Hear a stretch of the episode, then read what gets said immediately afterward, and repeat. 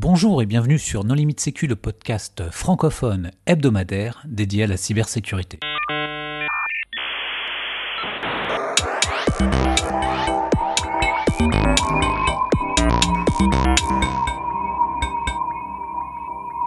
Alors aujourd'hui avec Hervé Schauer, nous recevons Frédéric Laveco. Bonjour Frédéric. Bonjour. Bonjour à vous deux. Frédéric va nous faire un retour sur son expérience de RSSI dans le domaine industriel. Alors Frédéric, en préambule, est-ce que tu voudrais bien te présenter? Oui, bien sûr. Alors, je fais partie de euh, cette génération qui a eu la chance euh, d'être formée par Hervé Schauer. J'ai commencé ma carrière à HSC euh, et j'y ai passé sept très belles années de ma vie. Et en ayant fait beaucoup de choses différentes, et c'est vrai que au bout d'un petit moment, j'ai décidé d'aller voir comment mettre en place hein, toutes les recommandations qu'on donnait euh, dans nos rapports. Donc, euh, je suis parti euh, chez IBM pour voir le côté architecte sécurité que j'ai fait pendant quatre ans. Et j'ai eu la chance après d'avoir une opportunité d'aller travailler à Londres hein, chez un broker financier et donc j'ai fait ça pendant euh, deux ans et demi. Et après, toujours à Londres, dans une start-up qui construisait une des nouvelles banques en ligne, une des néobanques qui se sont construites. Donc j'étais l'employé 47, euh, je crois, ou 48, quelque chose comme ça, euh, pour construire une banque à partir de zéro. Et moi, mon job, c'était construire la sécurité de cette nouvelle banque. Et je suis revenu en France il y a cinq ans et demi à peu près, et je suis euh, en poste chez Veralia en tant que RSSI.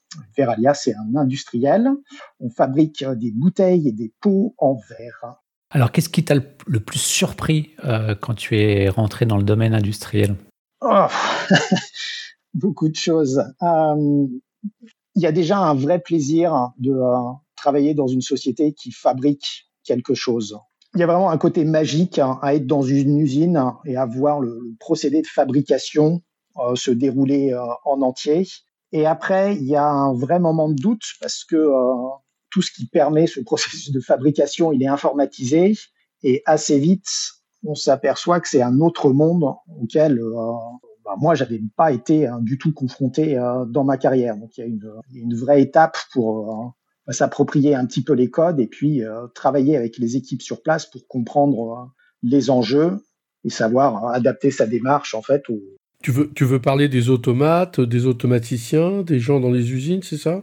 Bah oui, oui, tout le contexte en fait. Il y a vraiment euh, un contexte à prendre en compte. C'est-à-dire que moi, je suis arrivé en faisant des recommandations. On m'a dit, ah ça va être compliqué. tu sais, l'usine c'est un milieu dangereux et tout. On se dit, on peut quand même faire 50 mètres pour aller se déplacer. Hein faire les trucs sur le PC et tout. Et puis la fois où on visite hein, une usine verrière pour la première fois, qu'on se retrouve en dessous du four hein, dans lequel il y a du verre en fusion à 1500 degrés, qu'on s'approche du four, qu'on voit effectivement hein, ce que ça représente, qu'on voit l'environnement avec le verre qui tombe et tout, on se dit bon effectivement c'était pas du tout l'environnement que que j'avais en tête. Il va peut-être falloir que moi j'adapte un petit peu ma façon de voir, ma façon de penser pour que les recommandations elle soit plus en phase avec euh, ce qui a du sens euh, dans l'usine.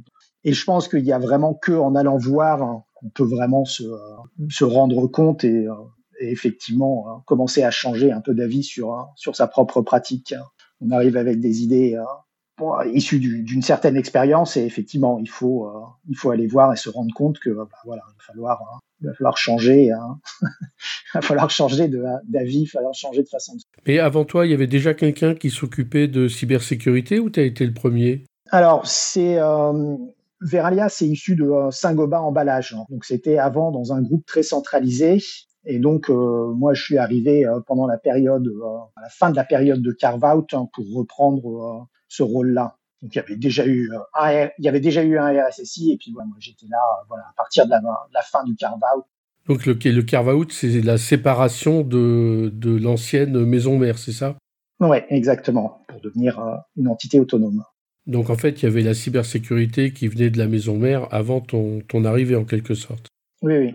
Et tu disais que tu faisais des recommandations qui n'étaient pas adaptées euh, au, contexte. C'était quel type de recommandations qui, euh, qui n'allaient pas? Je, ne me souviens plus hein, exactement de ce que j'avais pu dire comme bêtise euh, à l'époque, mais c'est vrai qu'en échangeant euh, assez vite, voilà, c'est apparu qu'il y avait des choses que, j'avais en tête qui n'étaient pas forcément adaptées au milieu et tout. Mais bon, voilà, ça fait partie aussi des échanges. Hein, ça fait partie des choses où, voilà, il faut proposer et puis prendre en compte les remarques qui sont faites pour se dire bon bah ok ça c'était pas adapté et il faut trouver une autre façon une autre façon de faire. Il y avait déjà une équipe euh, cyber, euh, des, des, des, administrateurs sécurité euh? Alors, il n'y avait pas d'équipe cyber en tant que telle. Elle a plutôt été créée au fil des années. Et c'est vrai que l'équipe, elle s'est en fait montée au fil de réorganisation et entièrement avec des gens qui venaient de, de l'interne le, premier poste qui a été euh, mis dans l'équipe, c'est le responsable euh, cybersécurité des systèmes industriels, occupé par quelqu'un qui a passé sa vie réellement dans les usines, euh, qui est rentré comme électromécanicien. Ça fait plus de 30 ans qu'il est dans le groupe.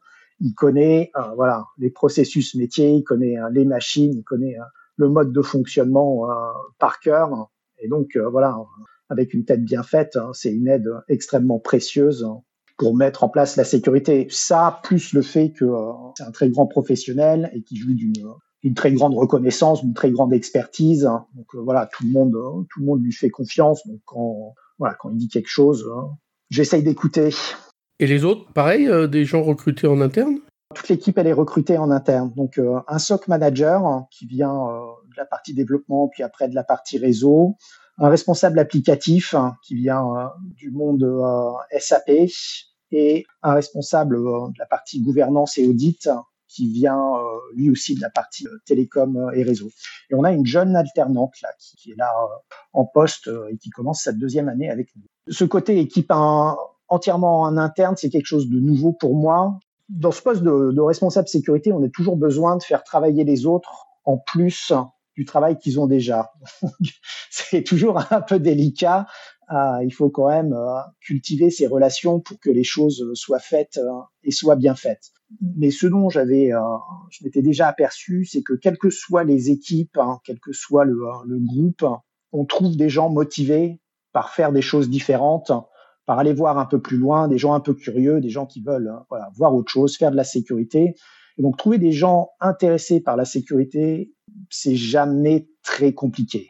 Voilà, faut bien présenter les choses, faire un petit peu de, promotion, mais ça m'a, enfin, ça a jamais été compliqué de, euh, de trouver des gens avec qui travailler. Tu avais le soutien de, de la direction. En fait, qui t'a recruté? C'est un DSI C'est un comité de direction? C'est euh, à l'époque le, le, CTO et le DSI euh, du groupe. Ah oui, mais quel titre de, de, de directeur technique? Pas juste de DSI il y avait le CTO et il y avait le DSI, deux, postes différents. Et le, CTO est maintenant devenu DSI. Voilà, on continue à travailler ensemble. Et du point de vue des pratiques cyber, qu'est-ce qui t'a surpris quand tu es passé du domaine financier au domaine industriel? Ça a été un très grand écart parce que pour plein de raisons. Parce que je venais d'une start-up hein, avec euh, une petite équipe, des gens euh, très jeunes, tout va très vite. Il n'y a jamais assez de temps, il n'y a jamais assez d'argent. C'est un monde euh, c'est très intéressant. Hein. C'était euh, c'était assez vertigineux d'ailleurs. Euh, enfin, ce qu'il fallait faire et, euh, et, le temps qu'on a mis pour faire certaines choses. Mais on, on passe de, de ce monde-là à voilà un très grand groupe industriel présent dans des tas de pays avec une culture qui existe déjà. Donc voilà, il faut se réadapter à ce à cet environnement. Voilà, se réadapter aux pratiques mais j'étais très content. Enfin, je, les avais. Enfin, c'est un des postes que j'avais euh, choisi parce que c'était euh, de l'industrie, parce que je voulais voir autre chose et parce que, enfin, voilà, il y avait, une volonté sérieuse euh, sur la sécurité. Donc, tout était réuni pour que, a priori, ça se passe bien. Et ça s'est bien passé jusqu'ici. Et vous avez des obligations de, de conformité? Assez peu. Alors ça, c'est un autre, un autre aspect sur la partie cyber, hein, attention, il y a des tas de normes à respecter, il y a des tas de process qualité à, respecter. Sur la partie cyber, on n'est pas trop soumis à des normes externes. Alors je dis ça, mais c'est que à moitié vrai parce qu'elles ont beau pas être euh, officiels. voilà, il y a des auditeurs du CAC, il y a l'assurance cyber, il y a tous ceux qui s'occupent de, l'assurance des risques industriels qui s'intéressent à la partie cyber. Donc voilà, il y a beaucoup de regards sur comment cette partie cyber est faite, mais il n'y a pas d'obligation de respecter une norme spécifique. Oui, mais c'est intéressant parce qu'aujourd'hui, euh, les gens parlent de NIS 2. Bon, il y avait ceux qui étaient dans NIS 1, les, les OIV.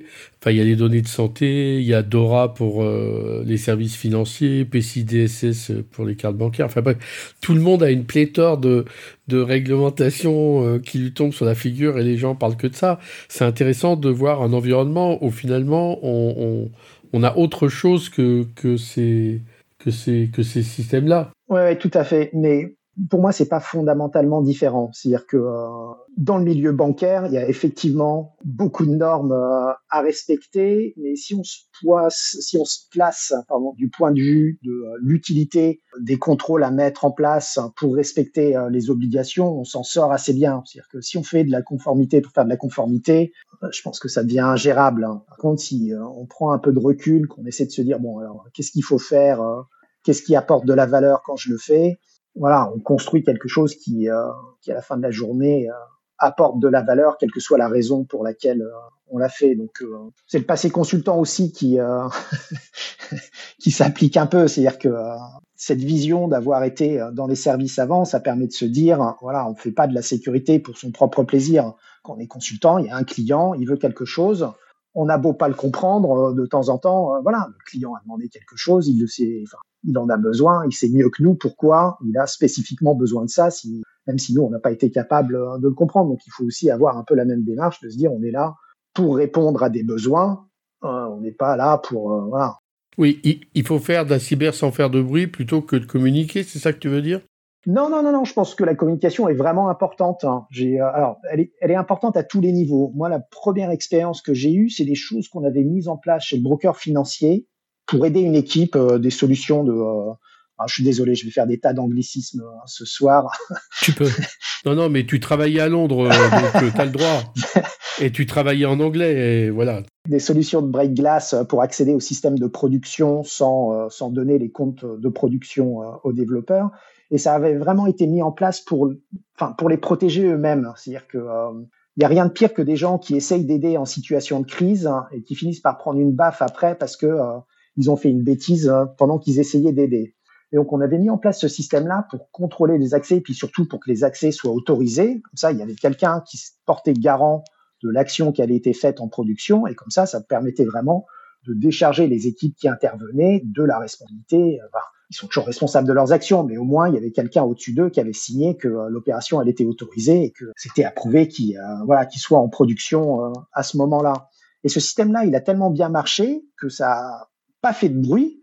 Et on s'est retrouvé avec d'autres équipes qui sont venues dire ah on a ce problème là et tout et il y avait la solution en place dans la société qui tournait sauf que personne n'était au courant. Donc même les trucs qui marchent bien il faut en parler donc ça permettait d'avoir un approval pour réaliser une action. Ouais, exactement. La nature de l'action ou c'était c'était temporel, c'était voilà. C'était temporel, c'est-à-dire qu'ils avaient accès euh, à un mot de passe, euh, ça leur permettait de travailler pendant 4, 8 heures, d'où exactement ce qui avait été configuré, et puis après le mot de passe rechangeait, donc ils ne pouvaient plus réaccéder à, la production. Et ça avait effectivement ce système d'approval en plus hein, qui permettait de dire, bah voilà, il y a un manager ou quelqu'un au-dessus qui a approuvé hein, l'action.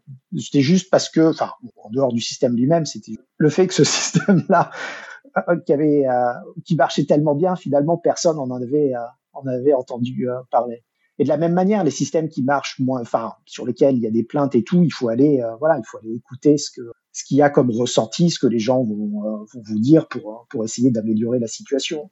Vous faites euh, appel à des prestataires, euh, beaucoup, pas beaucoup, je sais pas, pour les audits, le SOC euh Alors, pour le SOC, oui. Le SOC, il est, infogéré. Et alors là, je pense c'est le, enfin, c'est le truc le plus fun que j'ai à faire, gérer cette partie détection. Enfin, il y a des tas de trucs fun, mais cette partie-là, je pense que ça reste la partie dans laquelle il y a encore beaucoup de choses hein, sur laquelle on peut innover ou faire des trucs des trucs rigolos. Donc euh, le SOC, il est effectivement infogéré. Mais le SOC, c'est rigolo. À quoi tu penses? Mais parce que cette partie détection, elle est, je pense, pas encore aussi mature que, euh, que ce qui peut exister sur la partie prévention. Autant sur la partie prévention, il y a des gens très très bien travaillé. Moi, je passe mon temps à citer euh, le document de l'agence australienne sur les essential eight euh, et tous les contrôles à mettre en place parce qu'ils ont, je pense, travaillé exactement de la bonne manière. Ils ont pris tous les incidents de sécurité qu'ils avaient eu à gérer ou dont ils avaient eu connaissance et ils se sont posé la question de se dire qu'est-ce qui aurait pu empêcher ou en tout cas rendre cette attaque euh, moins compliquée, enfin plus compliquée, ou qu'est-ce qui aurait fait que euh, cette attaque aurait pas pu avoir lieu? Et ils ont listé tout un ensemble de contrôles, il y en a 35, et ils ont dit il y en a 8 qui sont absolument essentiels, qui sont ceux qui sont les plus efficaces, basés sur euh, voilà leur retour de euh, d'expérience et l'analyse d'incidents passés. Oui, on avait fait un épisode avec euh, les quick wins euh, de Christophe Renard. Ça me fait penser un peu à ça. Euh. c'est exactement ça. Et sur cette partie, enfin, il y a rien de, il y a rien de vraiment surprenant dans cette liste. C'est juste, je trouve qu'elle avait été bien construite. Enfin, la manière dont elle avait été construite, je trouve, va apporter vraiment un vrai plus. Il n'existe pas ça sur la partie détection. Enfin, moi, je, je l'ai pas vu. Si elle existe, je, je l'ai pas trouvé, je l'ai pas vu. Et je pense qu'on n'a pas encore tous les codes, euh, toute la bonne manière de, de faire cette détection. Et, euh, je pense aux honeypots et, aux choses comme ça qui sont encore hein, sous, sous-utilisées et, et sous-reconnues. Euh, comment ça, sous-utilisé et sous-reconnu euh... Alors, sous-utilisé, c'est vrai que c'est peut-être, euh, je, je sais pas, je pense que ça fait partie des choses dont les gens parlent peu parce que... Beaucoup de gens euh, ne s'en servent pas et puis ceux qui s'en servent ne racontent pas. Ouais, il y a un petit peu de ça. Bah, c'est, le problème, c'est que c'est un des rares cas dans la sécurité où, où, le fait que ce soit secret est quand même assez utile. si, si on va dire à tout le monde, il faut pas toucher à ce compte, il faut pas toucher à cette machine, hein, ça ruine un peu l'intérêt euh, du processus. Mais le, mode de fonctionnement en lui-même est vraiment, est vraiment très simple à mettre en œuvre. J'ai mis du temps à être convaincu. Hein, je, euh, mais, et voilà, je pense que ça fait partie des idées qui sont pas encore assez reconnues au niveau de leur utilité, parce que ça se met en place très vite, ça coûte euh, trois fois rien, ça peut être fait euh, avec euh, les systèmes qui existent déjà, et c'est réellement efficace. Ok, donc en fait, pour détecter les attaquants, euh, il faut mettre un Ivanti Pulse Secure dont on ne se sert absolument pas en prod et qui arrive sur un faux environnement. Il n'y a vraiment pas besoin de faire aussi compliqué. Enfin, effectivement, une machine dans le domaine qui sert à rien et puis dès que quelqu'un essaie de la toucher, ça fait quelque chose. Les comptes qui servent à rien, qui sont un petit peu attrayants. Enfin voilà, il y a des manières de les rendre un peu attrayantes. Voilà, ça fait euh, ça fait effet. Et puis après, on construit à partir de là. C'est toujours euh, voilà, toujours l'idée de se dire euh, le mieux est l'ennemi du bien. On commence par des petites choses et qui sont excessivement efficaces. Hein. On le voit hein. à chaque fois qu'il y a des exercices de red team, c'est le premier truc qui sonne et c'est aussi un des trucs qui va sonner en plein milieu de l'attaque. Donc ça sert aussi de voilà, ça sert d'assurance si les autres systèmes de détection n'ont pas marché aussi bien que ce qu'on voulait. Il semble que ce, ce genre d'offre se développe aussi dans, sur le marché. Il y a de plus en plus de, euh, d'offres de deception, c'est ça hein? Ouais, ouais, ouais. Il y a du monde en train de regarder euh, ce qui existe, mais il y a vraiment des choses qui peuvent être faites sans, sans rien acheter hein, dès le début. Alors justement, toi, qu'est-ce que tu préconiserais? De réaliser comme ça, euh, des, justement des quick wins, des choses euh, qu'on peut mettre en place facilement et qui peuvent apporter euh, de la valeur Alors, je vais faire mieux que ça. Il faut lire le livre. Je vais juste retrouver le nom de l'auteur parce que il est sorti d'esprit. Chris Sanders, il a écrit un livre qui s'appelle Intrusion Detection Honeypot. Alors, je suis désolé, je ne crois pas qu'il ait été traduit, mais ça, je l'ai fait lire à toute mon équipe. Ok, donc euh, tu as cité le document euh, australien, ce livre. Tu as d'autres euh, euh, lectures, enfin surtout des, justement des lectures anglo-saxonnes auxquelles peut-être certains d'entre nous euh, sont un peu feignants et n'ont pas vu Sur la partie Intrusion Detection Honeypot, il y a tout dedans et ça sera bien mieux expliqué que ce que je peux faire. Il va, euh, ça couvre comment faire les choses, euh, voilà, en le bidouillant euh, de son côté jusque euh, aux systèmes commerciaux. Il en cite quelques-uns, donc voilà, ça fera, ça fera l'affaire. Un des défis que j'ai eu, c'est que j'ai eu des gens sur des domaines très spécialisés qui travaillaient sur leur domaine et tout. Donc j'avais, enfin, je travaillais avec euh, des gens, mais on n'était pas une équipe en tant que telle, hein, parce que les gens n'avaient pas euh, l'occasion, sauf si on forçait, de travailler ensemble. Donc on a fait euh, plusieurs choses. Une, c'est de trouver ensemble des sujets qui permettaient qu'ils travaillent ensemble. Le sujet facile, c'est de travailler sur la détection parce que voilà, on peut travailler avec le SOC manager pour mettre des nouvelles sources de logs, euh, mettre en place des nouveaux scénarios de détection. Ça, ça permet de, euh, bah, toucher les applications, toucher les infrastructures. Donc on peut faire ça. On a aussi, j'ai rendu quelques lectures obligatoires dans l'équipe et on a lu Le Nid du Coucou, alors là qui est traduit en français, sur euh, cette histoire d'un scientifique, je pense qu'il était euh, astrophysicien, qui se retrouve euh, au début, au milieu des années 80, à gérer un laboratoire, à s'occuper de l'informatique de, ce laboratoire de recherche et à enquêter sur une intrusion qui a lieu. Et ça couvre, ça a été écrit dans les années 85, enfin dans le milieu des années 80, et ça couvre tout ce qu'on va retrouver comme discussion qu'on a pu avoir depuis les mots de passe, euh, les mots de passe par défaut, les failles euh, connues mais pas patchées. Les, euh, Tu me fais vraiment très plaisir là, Frédéric, parce que ça c'est un livre de mon époque et tu démontres que déjà à mon époque, eh ben, on faisait les bases et que les mecs, 20 ou 30 ans après, ils réinventent la roue. Oui, mais c'est ah, mais c'est ça qui est fascinant, c'est de lire ce livre en équipe, surtout pour des gens qui viennent pas du milieu informatique, enfin du milieu de la cybersécurité, pour qu'ils réalisent que euh, bah voilà finalement euh, ces débats, ces questions euh, et tout, bah on se les pose depuis très longtemps et on continue de se les poser. Et c'est une bonne manière qu'ils prennent aussi un petit peu de recul, tendance à en faire des caisses sur la cybersécurité, mais on peut que constater que voilà les dépenses des sociétés explosent, les budgets informatiques, les budgets cybersécurité explosent. En même temps, le nombre d'attaques la gravité des attaques ne fait qu'augmenter. Donc il y a, il y a quelque chose qui va pas bien. Je, voudrais retrouver le nom de, euh, du gars qui avait publié ces deux graphiques euh, ensemble sur les dépenses hein. cybersécurité dans les budgets IT, la courbe qui monte, les attaques, la courbe qui monte de la même manière. On se dit ah bah oui, on est en train de louper quelque chose là. Donc euh, voilà, donc ce livre-là, ça fait aussi partie des, lectures. et voilà, ça permet d'en discuter tous ensemble, de voir que bah, y a des problèmes, hein. ils sont pas nouveaux. On est toujours à la recherche de bonnes solutions hein, dessus. Et ça se transforme en, véritable histoire d'espionnage, donc le, livre est fun à lire. Hein. Et là, ça vous en fait trois lectures. Il y a une quatrième? Euh, Non, pas encore. Après, enfin voilà, on essaie de, de, varier les choses. Et pour toi, dans le, dans le rôle du RSSI, c'est quoi l'élément clé? Pour faire de la cybersécurité, on est très souvent obligé de faire travailler les autres en plus du travail qu'ils avaient déjà prévu de faire il faut vraiment le prendre en compte hein, parce qu'on ne peut pas y aller comme des bourrins. Euh, il faut euh, il faut réfléchir un petit peu à ce qu'on demande aux gens et, euh, à bien expliquer pourquoi on le fait. Puis c'est aussi lié à la manière dont j'aime fonctionner. Je déteste avoir à passer les trucs en force. J'aime pas le faire. Je suis pas sûr que ce soit ultra efficace. Donc il faut aller chercher du consensus, que ce soit avec tous les utilisateurs ou que ce soit voilà avec des équipes spécifiques. Tu passes par de la sensibilisation? Tu t'y prends comment? En essayant de discuter, en essayant de comprendre, en essayant d'expliquer ce qu'on veut faire, en essayant d'expliquer euh, ce qu'on a, ce qu'on a en tête, de voir si ça correspond, euh, s'il y a des objections particulières euh, qu'on n'aurait pas prises en compte et, de, et d'essayer de le présenter. Hein.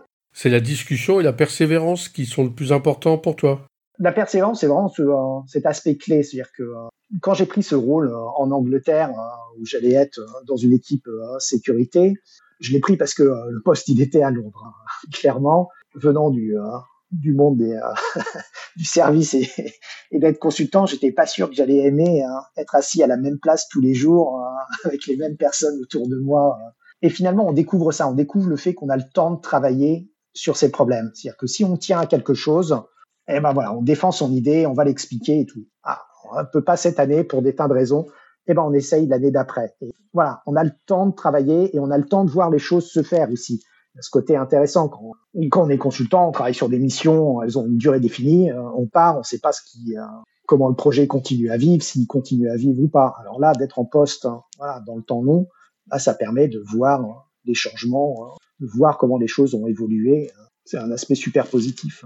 Et pour revenir à, ce dont tu parlais tout à l'heure, c'est-à-dire de réussir à convaincre les gens de réaliser un travail, on va dire, supplémentaire, qui peut être parfois contraignant, mais qui peut être parfois intéressant. quels sont les leviers que tu utilises? C'est en essayant de leur apprendre des choses en, comment, ça se passe? C'est très variable, ça va vraiment dépendre du, euh, du projet, du besoin, de la demande. Est-ce que c'est un petit truc euh, spécifique à faire? Est-ce que euh, ça fait partie d'un projet beaucoup plus long? C'est vraiment très variable, ça va dépendre des interlocuteurs. C'est il n'y a pas de recette, hein. il n'y a pas de recette spécifique. Hein. Je n'ai pas d'exemple clé hein, à donner et ça devient plus facile c'est aussi un peu ce côté de travailler dans le temps, ça devient plus facile quand on connaît les gens. Il faut savoir faire des compromis euh, au début. Il y a un autre côté, c'est-à-dire que hein, on est aussi dans une bonne position pour pouvoir aider des tas de gens parce qu'on est au milieu de tout, on est au milieu du réseau, au milieu du système, au milieu des tas hein, d'accès différents. Et finalement, on est vite sollicité euh, sur des questions d'architecture, même si c'est pas de la cybersécurité, sur des questions d'accès, même si c'est pas de la cybersécurité, parce que les gens vont réaliser que, bah voilà, du fait qu'on se retrouve au milieu de toutes ces discussions-là, on va avoir des réponses que eux n'avaient pas forcément eu.